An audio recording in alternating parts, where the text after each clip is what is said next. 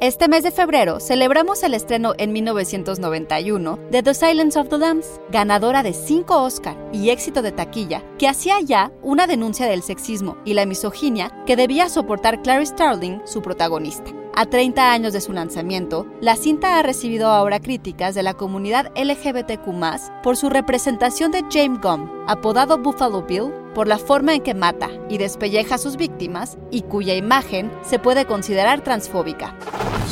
Institute. Masterpiece Your Life. Inspirado en parte por el tristemente célebre Ed Gein, el carnicero de Plainfield, Gum secuestra y asesina mujeres para hacerse un traje con su piel.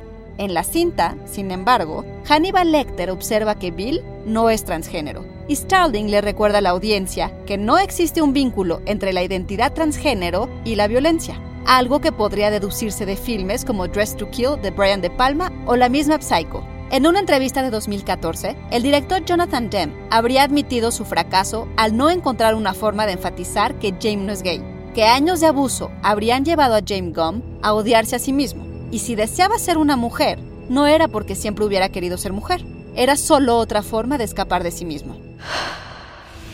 You are a woman with a very public reputation for hunting monsters. A pesar de esto, algunos miembros de la comunidad han abogado por una redención de la estética queer de la cinta e incluso han descrito esa identidad trans como una monstruosidad empoderada. Y Clarice, la nueva serie de CBS incluye a otro personaje transgénero interpretado por la activista Jen Richards, que asegura que la serie abordará estos temas con una conciencia moderna y en una historia más auténtica y empática.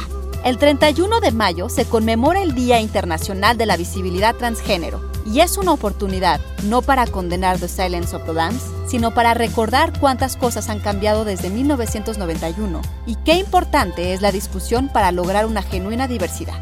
Idea de Blanca López y guion de Antonio Camarillo, con información del HuffPost y las revistas digitales Vox y Dem.